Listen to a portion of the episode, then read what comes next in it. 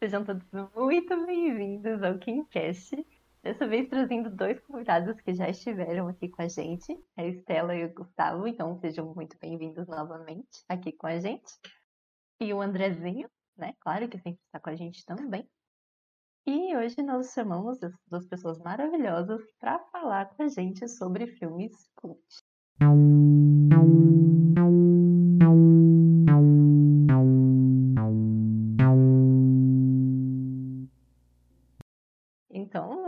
Gente já sabe aí que filmes cults não são tão queridos às vezes, né? Eles são meio difíceis às vezes de serem engolidos. O Andrezinho estava falando que quem é excluído é quem não entende de filme cult, mas eu acho que é um pouco contrário. E eu estava, né, antes de vir aqui gravar sobre esse tema, eu pesquisei um pouquinho para entender o significado da palavra cult, né? Porque a gente fala ah, filme cult, a gente já meio que lembra de alguns filmes para relacionar essa palavra, mas o que seria, né? E o significado que eu encontrei é que filme cult é aquele que é cultuado pelos fãs e que muitas vezes não é muito fácil de entender, assim, de modo geral, né? Ele seria uma, uma desconstrução de Hollywood, talvez. E essa definição de cultuado por fãs é uma novidade para mim, pelo menos, porque eu não via assim. Mas então eu quero saber de vocês, né? Quando vocês pensam em filmes cult, o que vem na cabeça de vocês? Nossa, eu acho que pra mim vem tipo aquele filme que. Na verdade, primeiro vem filme de Oscar. Eu acho que é a, a, primeira coisa que vem. Tipo, fala filme cult, vem filme de Oscar na minha cabeça. E aí vem aquelas coisas bem abstratas e bem estranhas, tipo A Forma da Água, ou Corra, e tipo, todos esses filmes que tem uma coisa super especial. E aí, tipo, todo mundo que tá acostumado com Sessão da Tarde vai olhar e fazer, tipo, hum.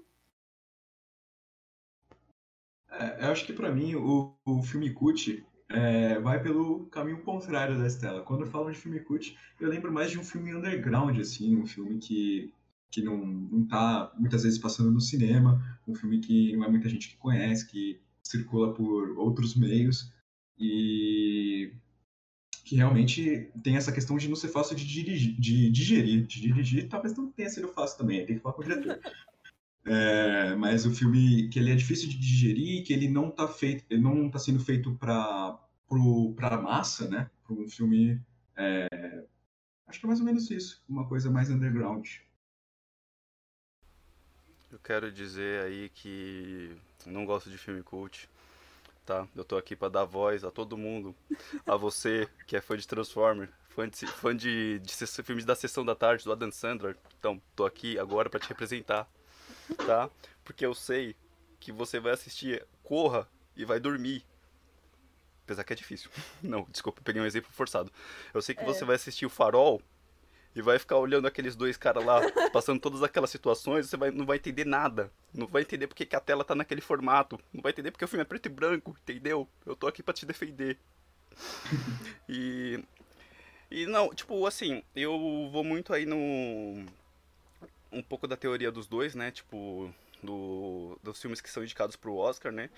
e, e da, do que o Gustavo falou desses filmes que já não são tão fáceis de digerir pela maioria do público, né? Pelo cinemão pipoca. É, eu acho que o, o filme, os filmes cults, né, são aqueles filmes onde o, normalmente os estúdios eles dão um menor orçamento para as pessoas. Por exemplo, um exemplo do Wes Anderson, né? Eu vi que os filmes dele normalmente são destinados menores orçamentos mas pelo prestígio que o diretor tem, muitos atores famosos, por exemplo, de Bruce Willis e dentre outros, eles optam por trabalhar ganhando menos só para poder trabalhar com Wes Anderson, né? Então é basicamente um filme onde o estúdio libera uma verba menor, mas é aquele que o, estúdio libera totalmente a autoridade. Quando os estúdios liberam para o diretor toda a liberdade criativa, para eles fazerem o seu trabalho independente, seu trabalho próprio, né? Diferente de quando você tem ali um blockbuster, onde normalmente fica aquele cara colado do estúdio, que ele fica dando pitaco, né, do que você está fazendo, do, ficaria melhor fazer isso, isso, daqui chama mais público, não sei o quê. E é, eu acho que essa é a grande diferença aí do, do filme cult, né, pro cinema pro cinema mais pipoca, né? Então é por isso que é. as pessoas veem tanta diferença assim, né? Tipo, em alguns casos assim, compreender, né, a visão do diretor para esses filmes. E por isso que eu acho que eles acabam não atraindo tanto público e não sendo tão apreciados e fáceis de entender. Mas eu acho que vale a pena, sim. É, eu fiz essa brincadeira aí, é, falando que é pra representar essas pessoas, mas eu acho que vale a pena sim você dar uma chance. E mesmo se você não entender, procurar alguma coisa relacionada ao filme na internet, opinião. Porque tem muitos filmes assim que eu também não entendi, mas depois que eu procurei assim a opinião de outras pessoas, informações, eu pude ver, né, sobre o que retratava mesmo o filme e tipo ele ganha um significado totalmente diferente. É uma coisa que eu sugiro assim, se você tem raiva de filme cult assim, tenta fazer isso e você vai ver que a diferença pode mudar bastante. Eu acho que se no filme cult você não se atrair pela história, porque geralmente eles têm, tipo, a grande maioria tem uma história meio. ah, tipo, uma coisa mais parada, entre aspas. E, tipo, eu acho que se você não se interessar por isso, você pode ir atrás, tipo, por outras coisas. Tipo, por exemplo, o que eu falei dos filmes do Oscar. é, como eles não são destinados pra fazer sucesso, eles só querem agradar a academia em si. é, eles têm coisas mais específicas deles de, tipo, categoria. Tipo, o 1917, que ele queria fazer o lance da fotografia e tudo que ele queria, das cenas sem corte. Então, tipo, que nem eu só fui ver o 1917 por causa disso, porque eu achei que ia ser, tipo, uma experiência diferente de ver do que um filme que é todo cortado e todo de cenas várias vezes. Então, tipo, eu acho que se você não se interessa pela história, você pode ir atrás por coisas que você quer ver que sejam experiências diferentes. Eu só queria dar um complemento que o, é o plano sequência. É, o, o, de- o 1917, ele é tipo um, É. um plano sequência inteiro, do começo ao fim. É, eu tenho uma história Sim. muito boa com esse filme, que o nosso querido, que- querido e amado professor Caio, que era o nosso professor de edição, ele sempre, a gente sempre brigava por causa desse filme, que eu falava que o filme era bom e ele falava que era uma bosta. E eu sempre zoava com ele por causa disso. Mas, enfim, pode falar, Kimberly, desculpa. Mas faz sentido, é tanto o que falou com o André, né, agora é, tem essa coisa de filme de Oscar, e tem a questão de você pesquisar também para saber o significado do filme cult. E eu acho que é por isso que a maioria pode não gostar, né, por ter que buscar um significado e uma explicação dá trabalho, e aí, tipo, se você termina sem entender nada, você fica meio, né, tipo, eu queria estar aqui para não pensar, né, às vezes a gente assiste um filme para isso. Então essa dificuldade também de filmes cult, mas eu também acho que vale a pena, porque o primeiro episódio do Pincast foi sobre um filme cult, né? Que é o Tô Pensando em Acabar com Tudo. E ele é um, é um filme completamente difícil de entender e a gente só foi admirar esse filme, ou pelo menos eu só fui admirar o filme depois de entender todos os significados, buscando 500 vídeos no YouTube. Mas enfim. E quando eu decidi, né, estudar audiovisual, estudar cinema, eu fiquei com isso na cabeça de que eu teria que assistir os filmes que a maioria meio que fala, assim, realmente esses filmes cults. Então, o primeiro que eu assisti, meu primeiro contato com o filme cult foi Donnie Darko, né? Então, eu assisti aquilo lá, terminei, fiquei olhando pra TV, tipo, e agora, né? Então, o cinema é isso? Será que é isso? Dei uma pesquisada, deu pra dar uma entendida naquilo, mas realmente muito difícil. E eu queria perguntar pra vocês, então, qual foi o primeiro contato de filme cult que vocês tiveram e se vocês sabiam que era filme cult ou algo do tipo. Bom, o meu primeiro também foi Donnie Darko, é, que começou aquele hype, né, em volta dele sobre ser um filme difícil de entender, com uma, uma fotografia estranha ali, uma história meio nada a ver, ah, tem um negócio do tempo ali, não tem, e foi Donnie Darko, inclusive comentando sobre essa questão de procurar depois, recomendo a todos o, o vídeo do Rolandinho explicando Donnie Darko em 30 minutos, melhor vídeo do YouTube, maravilhoso, ele ó, eu acho que foi mais ou menos esse. Beijo, Rolandinho. Beijo, Rolandinho. Hum, eu não sei direito qual foi, assim, o primeiro filme que eu falei, tipo, nossa, isso é um filme cult, tipo, uau. Mas. Assim, tipo. Querendo ou não, eu acho que pelo menos pro pessoal mais jovem, hoje em dia, tipo, pra moda, tipo. O Tarantino é uma das referências de cult. Tipo, mesmo que hoje em dia ele seja muito popular, ele no início foi, tipo, essa grande referência, né? Então, tipo, eu cresci, por exemplo, vendo os filmes de Kill Bill. Então, é, eu acho que pode ser considerado ali, tipo, a primeira, o primeiro passo que eu dei em conhecer os filmes cults. Cara, Tarantino é muito bom, mano. Tava lembrando agora de Bastardos Inglórios, puta. Eu, eu tenho uma história engraçada que eu, a primeira vez que eu assisti Bastardos Inglórios, eu odiei. Desculpa, gente, eu odiei Bastardos Inglórios. Por quê? Porque Bastardos Inglórios é um filme que ele tem um certo problema com os estúdios de dublagem. É, eu não gostava, naquela época eu confesso que eu era um garoto preguiçoso, eu não gostava de ler, não gostava de filme legendado. E só que o problema é que Bastardos Inglórios é um filme que tem, acho que três idiomas que são, são falados lá, né? Tem o alemão, o inglês, o italiano, eu, eu não lembro mais os outros que tem. Mas o problema é que eles só dublavam o inglês e os outros idiomas eles deixavam com legenda. Então por isso que eu odiei, que eu não li as legendas, então eu odiei o filme todo. Mas hoje é um filme que eu amo demais, assim. Tarantino para mim é Cara, é o, meu, é, é, o amor da minha vida, tá ligado? Pra, pra esse tipo de filme. Mas o primeiro filme que eu assisti, eu lembro até hoje, foi um filme do Christopher Nolan chamado Amnésia. Que é um filme que eu assisti, eu não entendi nada. Nada, nada, porque o filme começa do o filme começa de uma parte, daqui a pouco vai para outra e ele vai se desconjuntando e juntando e aí tipo o plot, o plot twist tá no começo que é o final do filme e tipo você eu, eu fiquei com a impressão de que, mano, o que, que aconteceu? Tipo, o que, que, eu, o que, que eu assisti, tá ligado? Mas, é, cara, é, é, é, é bom, sabe? Depois que eu assisti de novo, que eu pesquisei, eu fiquei, caramba, mano, nossa, quanta coisa que eu perdi que eu não tinha percebido. E, nossa, tipo, é, é, é muito, é muito legal, sabe? Tipo, você vê assim todo o, por exemplo, quando você pega assim, para ver o, o making off, a opinião do diretor, tudo, que aí você vê a ideia que ele quis passar e aí você vê a sensação que você teve ao assistir o filme e você pensa, cara, realmente, ele conseguiu me fazer ali, tipo, ter uma sensação de que eu estava perdido, tipo, como se fosse uma amnésia e tal. Então, tipo, realmente, é um é um trabalho, foi um trabalho bem feito. A proposta do filme foi atingida, eu que não percebi. E eu acho que é isso que a maioria dos filmes fazem, que a gente acaba não percebendo e não entendendo a grandeza. Mas é por isso que é tão bom a gente é, pegar e dar uma pesquisada depois. Você falando sobre a amnésia me fez lembrar de Origem. Hum. E dos sonhos e tudo mais.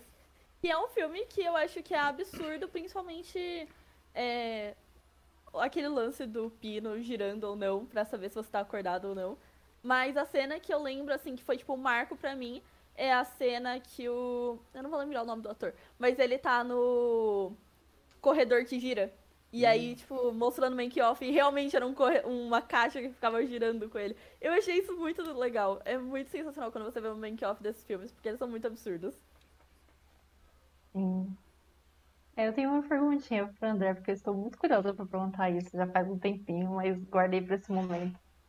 É, o Andrezinho, quando a gente decidiu né, fazer sobre os filmes cultos, a gente tinha primeiramente pensado no Hotel Budapeste, né? Que o Saulo vai falar pra gente depois.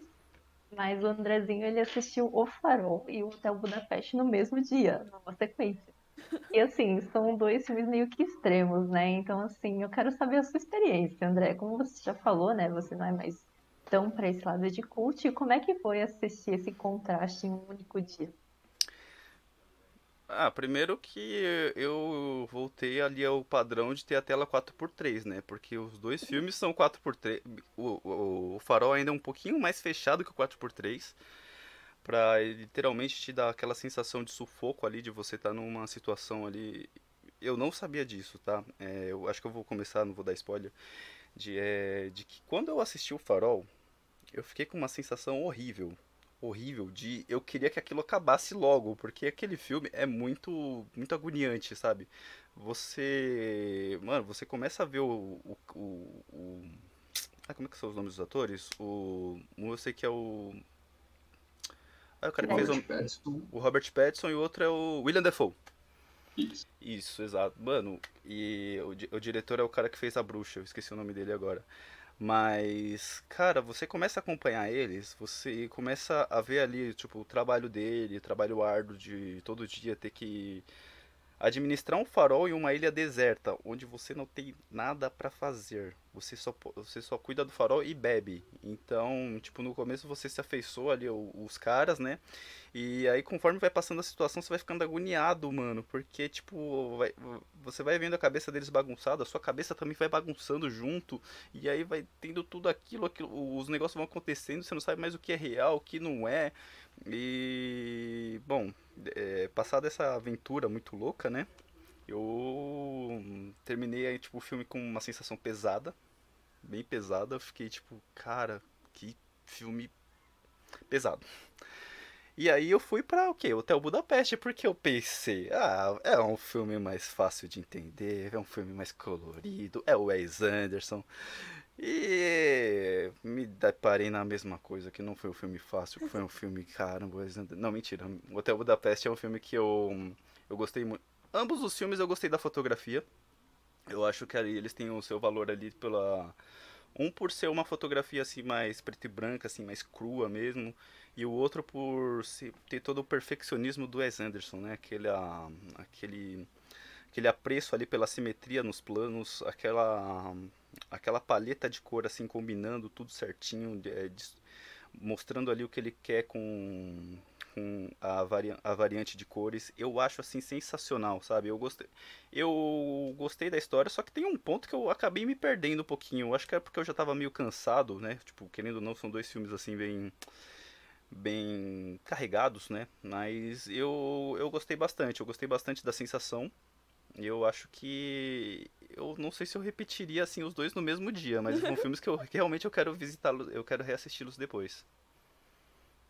Eu acho que o Farol, ele é exatamente o que eu falei sobre ser a experiência, né? Tipo, porque a história de Farol não parece interessante, ela não parece ser uma história que atraia, mas a experiência de você ver um filme todo em preto e branco atualmente e o tamanho da tela e tudo ser diferente é uma coisa que inova muito. Inova assim, tipo, trazendo velho, mas inova. Sim. Então acho que agora o Gustavo ele pode falar um pouquinho mais pra gente sobre o Hotel Budapeste, né? Que eu acho, eu entendi pelo menos que deve ser o seu favorito nesse ramo do curso. Sim, é, bom, o Grande Hotel Budapeste, eu acho que é legal dar um background de como eu conheci esse filme, que foi zapeando de canal, tava escrito lá Grande Hotel Budapeste, falei, oh, que, que bonito. Comecei a assistir e foram duas horas de eu ficando vidrado no, no filme. Eu não conhecia o Wes Anderson, eu não conhecia nada da, da história do filme e foi uma grande surpresa assistir esse filme, é, principalmente, além da fotografia, que é extremamente linda, assim como todos os filmes desse diretor, é, pela história. A história me cativou, o jeito que ele faz os ganchos, o jeito que ele conduz é, essa dança é, é, é, maravilhoso. É uma coisa que você não percebe é, para onde a história está indo. Eu acho que o, o, mais maluco desse filme é, é que você não percebe para onde a história está indo.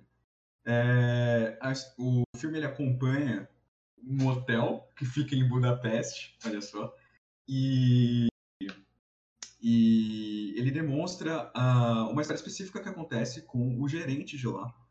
E eu não quero dar muito spoiler, não quero falar muito sobre isso, porque, né?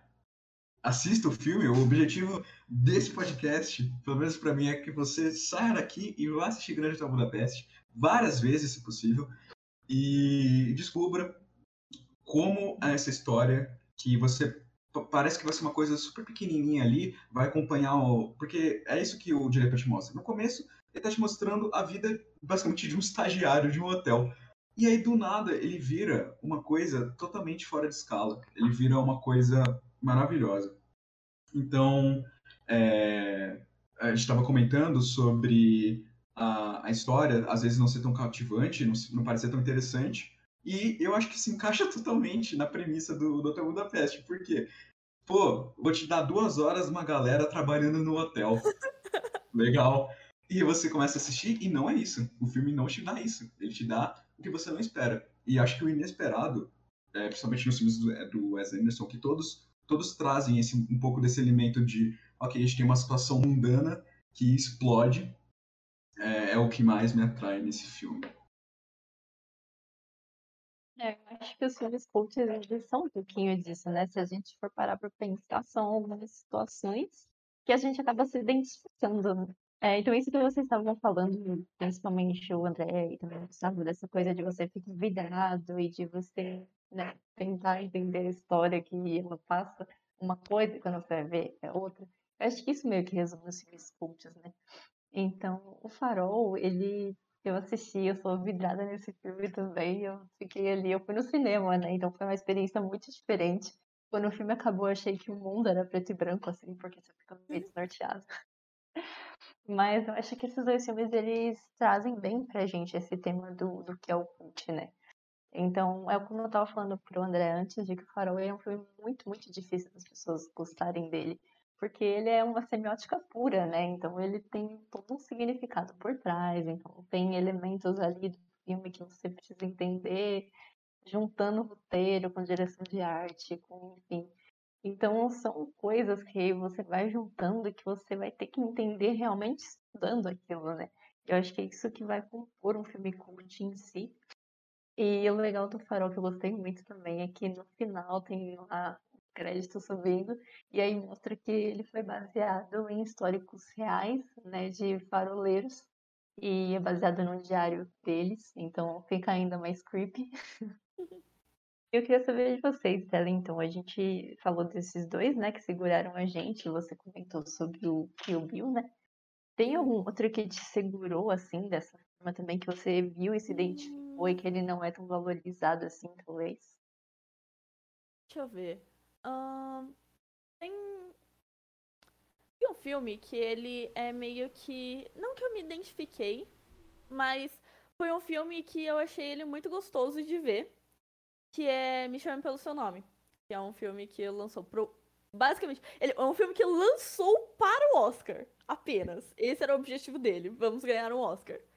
E ele é um filme que fala sobre uma história de romance entre dois caras num verão na Itália. E eu acho que, tipo, a maior, tipo, a melhor descrição que a gente pode ter sobre o filme é ele ser um filme de verão. O filme, ele te dá uma. Tipo, a premissa dele é, tipo, ah, se você quer ver um romance, vai ver isso daí que vai ser legal. E ele é assim, tipo, ele é um verão gostoso. Você assiste e ele vai ser uma sensação quentinha que você fica, tipo, ai, nossa, que gostoso. E acaba. Como todo verão, tipo, todo período de férias, uma hora o amor também acaba. E aí você fica com aquela sensação de, tipo, tudo que é bom dura pouco, sabe? Então eu acho que a diferença do Hotel Budapeste e do Farol sobre isso é que não é um filme que te deixa vidrado, te deixa tipo, nossa, eu preciso entender esse filme. Mas é um filme que te deixa com uma sensação gostosa, você não quer parar, você não quer que acabe. É, é a sensação de todo verão, tipo, você não quer que as suas férias acabem. Mesmo em escola, trabalho, tipo, você não quer que acabe. E aí acaba, uma hora tudo acaba. E aí eu acho que o relacionamento dele segue muito esse molde, tipo, começa de um jeito calmo e aí vai para algo que você não espera e é muito intenso e muito divertido e chega no fim. E é isso que o filme traz, basicamente. E todo o cenário, toda a fotografia que eles têm da Itália é muito bonita. Eu acho que tipo, é um dos filmes mais bonitos que eu já vi em relação a isso, porque ele. As cores dele se casam muito. Eu acho que essa coisa que eles queriam trazer do verão foi muito forte na fotografia também. Então, os filmes cultos, ele tem esse destaque na palavra da fotografia, né? Eu acho que todos os filmes cultos, a gente, quando vai analisar algo, não tem como não falar meio que tecnicamente. Então, a, a fotografia, a montagem, a direção de arte, alguma coisa do tipo. E a fotografia é algo que o André ama, né? Essa palavra é a parte dele, a área dele. Então, eu queria saber se você tem algum filme que você, em né, goste, sem ser esses que você assistiu pro podcast. Ah, cara, eu tenho ali o meu que é tido ali como favorito. Eu, eu não sei dizer se ele é, seria um filme cult, né? Porque ele é um, foi um filme bem popular. Apesar que eu já ouvi muitas críticas, eu vi pessoas falando que não gostaram. E aí eu pergunto pra pessoa, por que você não gostou? Ah, porque o filme é um filme de um cara que vai passar o, o fim de semana na casa dos pais da namorada e descobre que tem uma organização que troca cérebros. E aí, tipo, eu fiquei, ah, é. Mas assim, se você for olhar o contexto de como essa história é contada, é genial. O roteiro, o roteiro desse filme, intitulado Corra, cara, é, é uma coisa assim sensacional ali. Ah, não tem nenhuma. É um roteiro que você não encontra nenhuma ponta solta. Tipo, toda a ação de cada personagem tem uma justificativa, tem um momento. É, o roteiro é surpreendente, né? Você não imagina. A, a, os finalmente ali, tipo, a troca de. Nossa, eu dei um spoiler enorme, né? Mas a troca de cérebro lá, que é o que tem a proposta deles fazerem no final. É tipo uma coisa assim meio. Tipo, meio infantil, assim dizendo. É, mas assim, da forma que você descobre, da forma que é feita, meu, você nem percebe, cara. O bagulho é muito genial.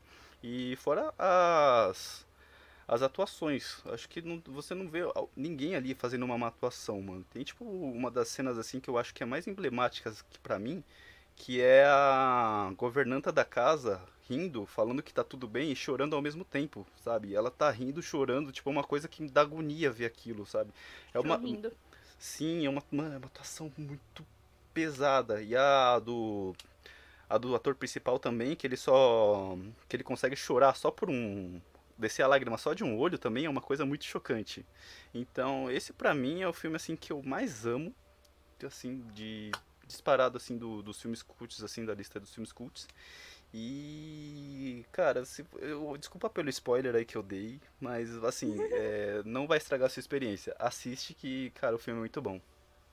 Eu acho o Corra engraçado porque quando ele tava na Netflix, por exemplo, a descrição dele era um, filme de romance sobre uma sobre férias na casa dos pais da namorada. Tipo, era exatamente isso. Aí você começava a ver e, tipo, ué, por que no gênero tá mistério e horror? Aí você ficava tipo, hum. Sim. Oh, ele, é, ele é muito bom que ele trata muito bem de questões raciais, né? Sim. Falando no... eu, eu acho que o, o, diretor, ele trata muito bem isso. Ele lida muito questões.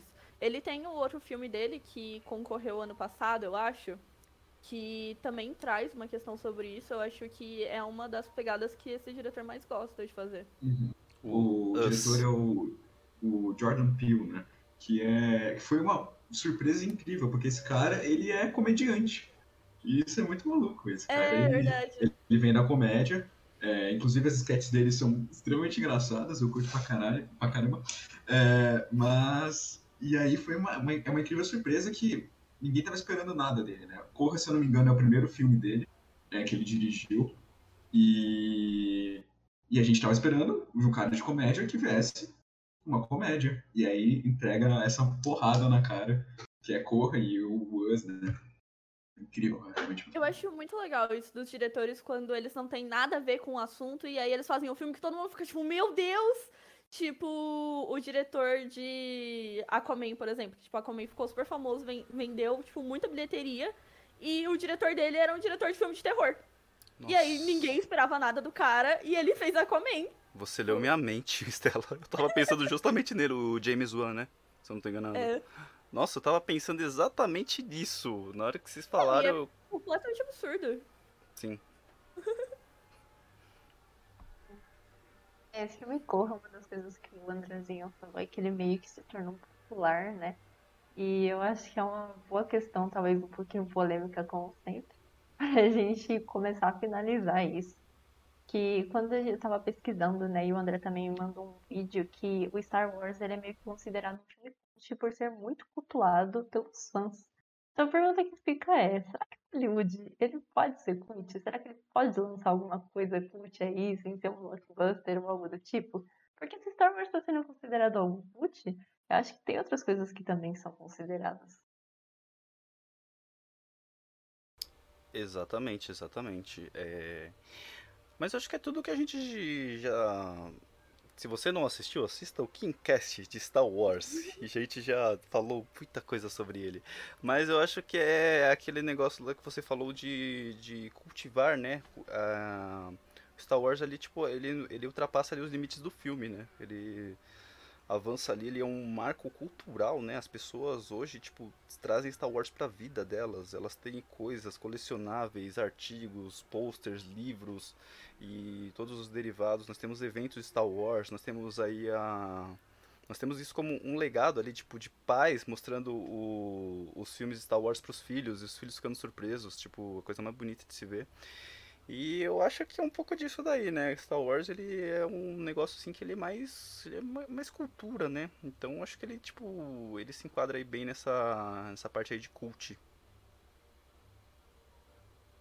É, eu acho que ele cai mesmo na questão de tipo filmes como Corra e La La Land, que tipo se, se tornaram filmes populares, não era para ter isso, tipo, o Star Wars quando ele quando ele estreou, ele não tinha tanto a cabeça de que ia se tornar algo tão grande, que ia ser uma série de nove filmes. Então, tipo, eu acho que as coisas elas nunca estão esperando tomar uma proporção tão grande. Star Wars ele virou uma coisa que é o que o André falou, ele passa de pai para filho, tipo, os meus pais assistiam e aí tipo é, é muito doido porque eu sei que a minha sobrinha vai assistir um dia.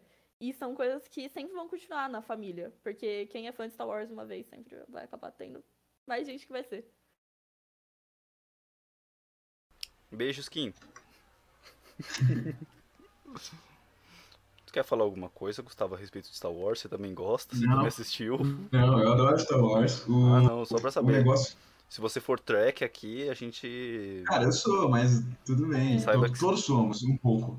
Mas, mas o negócio interessante, não só de Star Wars, mas de todos os filmes nessa, nessa categoria, é, seria essa questão de furar a bolha, né? Que traz, é, traz a reflexão. Porque tem muita gente que, que não gosta quando um filme fica famoso. Por exemplo, o Corra ou Star Wars, que era uma coisa super de nicho ali, e aí beleza, virou esse, essa grande coisa popular, e todo mundo hoje em dia gosta de Star Wars, e todo mundo hoje em dia conhece Jordan Peele, e todo mundo é, curte e acha legal, porque realmente são conteúdos bons, são filmes bons, coisas interessantes de se assistir, e, mas traz a, a galera do, pô, era bom quando eu conheci, sabe? Quando ficou famoso é ruim. E eu, eu uma, uma opinião própria, assim, é que eu acho que tem que acontecer mais isso mesmo, que as coisas têm que furar a bolha. Porque quanto mais gente conhece, mais gente aprecia o, a coisa que é, é, mais ela enriquece. Então, por exemplo, se o Star Wars continuasse aquela série de três filmes é, é, numa bolha uns nerdzinhos é, nos anos 70, n- não teria todo esse conteúdo que a gente tem hoje. Talvez os últimos filmes fossem melhor que não tivessem acontecido? Talvez. Quem sou eu para julgar? Mas é, o importante é, imagina quantas vidas foram mudadas pelo o que rea- realmente o André estava falando. Quantas pessoas foram motivadas e quantas pessoas mudaram totalmente seu modo de vida baseado num filme que era de um nicho. Então, é, o- a questão do, do filme cult, permanecer cult e não ir para massa e não estourar a bolha, eu acho que é uma coisa ruim. Eu acho que quanto mais a gente divulgar isso, mais as pessoas vão tirar proveito. Muito verdade isso, porque tem um filme cult que ganhou uns, uns prêmios no Oscar desse ano. Inclusive, a gente fez um episódio sobre ele, que é o Som do Silêncio. E, cara, eu queria que todo mundo no universo assistisse esse filme, porque ele é, é de outra vida, assim, outra, outra coisa, sabe? É uma experiência única. Posso perguntar uma coisa rapidinho? Ah. É que eu fiquei curioso na hora que o Gustavo levantou um ponto muito importante que eu fiquei curioso pra saber. É, isso daí aconteceu muito aí com nessa última década aí com os filmes de super-heróis, né? Que eram uma coisa assim mais nichada ali, que era só tipo quem gostava ali do, do Batman, do Superman, do Homem de Ferro. É, mentira, do Homem de Ferro ninguém gostava. Gostaram por causa do Robert Downey Jr. Não adianta você vir me falar que gostava dos quadrinhos do Homem de Ferro, que não. Era o quadrinho menos vendido. É, Eu queria só perguntar uma coisa. Se esse preciosismo né, que o fã tem ali com a, sua- com a obra que ele se identifica. Eu vi muito isso daí também em músicas. é, no, no ramo da música tem muita gente que fica revoltado quando vê, tipo, por exemplo, eu passei muito isso na escola, tipo, um emo que tava ouvindo uma banda de heavy metal. Aí o fã de heavy metal ficava bravo porque o emo tava ouvindo. Tipo, é uma coisa assim que não, não cabe na minha cabeça. Mas eu queria perguntar pra vocês se isso daí hoje ainda cabe e se vocês ficam bravos com essas situações ainda também.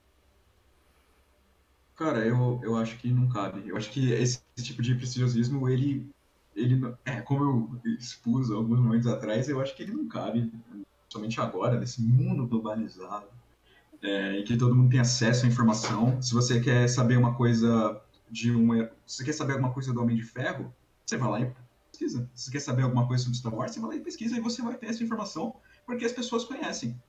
Porque- então, é, é isso. Quanto mais pessoa, pessoas se dedicam a alguma coisa, mais essa causa cresce e mais a gente consegue tirar proveito disso. Eu acho que essa questão do preciosismo, ele, tipo, meio que foi uma coisa que acabou desabando no, nos últimos tempos. Porque agora a gente tem, tipo, grande. É, não, tipo. Geralmente, quando você assiste algum filme e você se apaixona por um ator, tipo, você acha o ator ou a atriz muito bons, você vai acabar querendo ver outros trabalhos deles. E não é todo ator que fica em um nicho específico. Tipo, Por exemplo, o Timothée Chalamet, que é um que eu adoro, ele, fa ele fez o Me Chame Pelo Seu Nome, que é um filme de romance. Aí depois ele participou do Lady Bird, que é um outro filme de Oscar que é sobre adolescência. E agora ele vai estar tá em um filme sobre é, utopia futurística e espaço. Então, tipo, você não tem como ficar só numa bolha. Não tem como você só gostar de filmes de romance e querer acompanhar o trabalho dele. E, tipo, muitos atores fazem isso. O Ezra Miller, que fez Precisamos Falar sobre Kevin, que é um filme sobre massacre e coisas estranhas. E aí depois ele vai e faz As Vantagens Ser Invisível, que é sobre adolescência, sobre se sentir aceito, sobre colegial. E aí depois ele vai e faz o Flash. E você fica tipo, ué, e agora? O que, que eu faço? E aí, como se não bastasse, ele vai lá e ele ainda participa de Harry Potter. Aí você fica tipo, hum, acho que eu vou ter que assistir tudo. Sim. É, não faz sentido mesmo. Eu acho que a única coisa que é meio chata é porque a gente percebe algumas pessoas querendo ser melhor do que as outras, né, nessa questão. A gente vê que isso cresce um pouquinho. Então, tipo, uma pessoa que acompanhava os HQs da Marvel vê uma pessoa conhecendo WandaVision, por exemplo, né, conhecendo a Marvel por essa série, e aí fala, ah, você meio que não tenha o direito, talvez, ou ah, você não, não é merecedor de curtir isso, porque eu acompanhei o HQ, você não, então você é um fã e tudo mais. Quando eu cheguei, isso aqui era mato. É, famoso Nutelinha. A gente vê, infelizmente, isso crescendo um pouquinho. Esse é o único ponto que me incomoda nisso. Mas, cara, curte tudo, assiste tudo, só vai. Exato, exato. Eu até entendo, assim, o ponto de você ver a pessoa criticando ali o que você gosta e depois do nada a pessoa fala, ah, aquilo lá, tal, tô gostando agora, tal. E eu até entendo você, tipo, ficar um pouquinho, tipo, e, e aí, qual foi? Mas uhum. eu acho que isso não cabe mais hoje em dia também, gente. Eu acho que tá tudo aí, vamos assistir, vamos curtir e ser amigos. Então tá bom, então pra finalizar com chave de ouro, eu vou pedir uma indicação de vocês aí de alguns filmes, se vocês não conhecerem mais nenhum, te indico um filme aí que vocês gostam muito. Bom, é, eu vou começar. Eu, eu, vou dar duas indicações. É, na verdade, três, vai. Três indicações boas. Todo mundo já deve ter ouvido falar, pelo menos. Primeiro, do Wes Anderson. É, a gente pode indicar também o Fantástico Senhor Raposo, que é um filme de stop motion, é, com bonecos em clay e tudo mais. E é lindíssimo. A história é maravilhosa também. Um filme muito engraçado, um filme muito, é, muito fluido, assim. Então, fica essa indicação. É, também gostaria de indicar Birdman, que é um dos meus filmes favoritos, assim. É, é um filme que te deixa é, com aquela sensação, assim, de eu não tenho a menor ideia do que vai acontecer neste filme. E você realmente não tem até o final. E a trilha sonora dele é maravilhosa. E falando em trilha sonora, Whiplash, filme maravilhoso sobre música. É, acompanha a trajetória de um, de um músico, de um baterista, e eu não vou dar muito spoiler, porque esse filme você tem que sentir, então ficam essas indicações aí. Tá, então eu vou seguir mesmo aqui na mesma linha de recomendar três. E eu vou recomendar de primeiro A Garota Dinamarquesa, que é uma história sobre uma das primeiras trans, mulheres trans que teve. E conta sobre a descoberta dela e como foi todo o processo de aceitação, porque ela era casada com uma mulher. Então, tem toda essa questão de como a sociedade via, e ela foi a primeira a fazer a cirurgia de troca. Né? E então, tipo, é muito bonito, é um filme muito marcante, é um filme muito importante, tanto pela questão de como era uma coisa muito nova a cirurgia, ela podia ou não, sim ou não sobreviver, e podia ter sequelas ou não. Então é muito forte nessa questão. E o ator, o protagonista que faz a garota dinamarquesa, ele é sensacional. Eu não lembro o nome dele, mas ele. Acho que todo mundo conhece ele pelo Newt Scamander, dos Animais Fantásticos.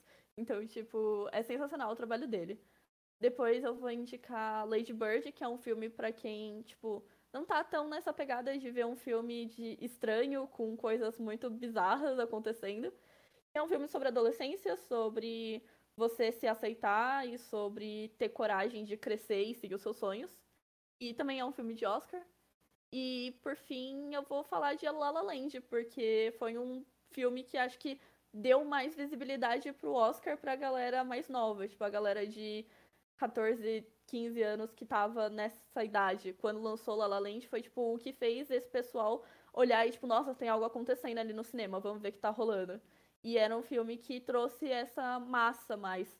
É um filme de romance sobre uma a protagonista é Emma Stone e ela quer ser atriz e ela trabalha num café dentro de um estúdio e ela acaba conhecendo um cara que ele é apaixonado por jazz e ele quer abrir um bar de jazz e segue todo o romance deles e como eles vão ganhar os sonhos deles ou não.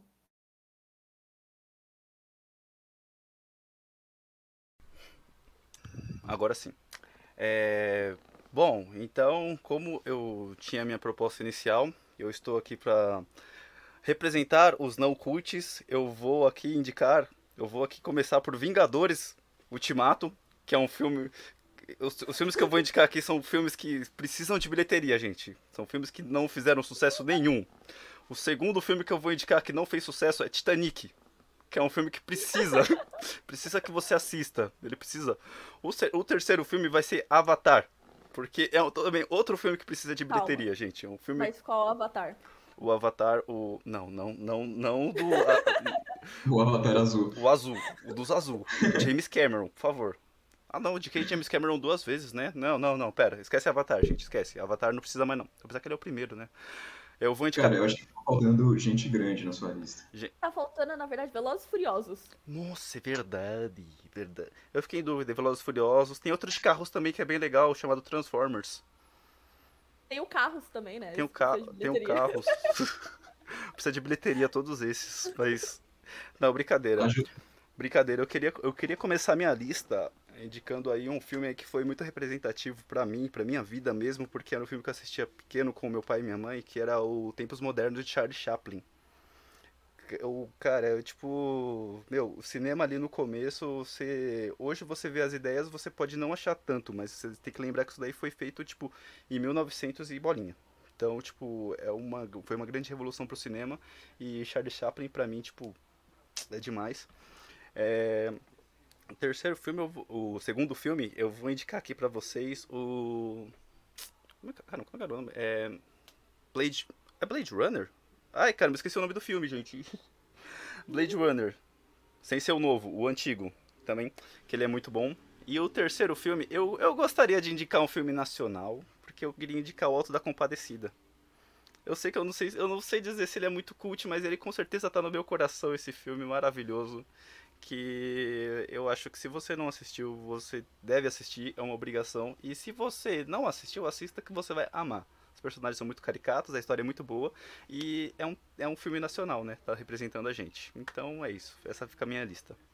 E se você não gosta de, de assistir filme, você ainda tem o livro, tem as peças, tem o roteiro, tem tudo. Você pode ir atrás de tudo do Alto da Compadecida e tudo é perfeito. Então, só siga o seu coração. Sim. Bom, então eu vou indicar três também. Eu vou indicar três nacionais, então eu acho que eu já falei desses filmes em algum momento, mas eu acho que eles devem ser falados todos os dias. Então, o primeiro é Aos Teus Olhos, que é a história de um professor de educação física que é acusado de abusar um de seus alunos. E é muito surpreendente esse filme, então assistam.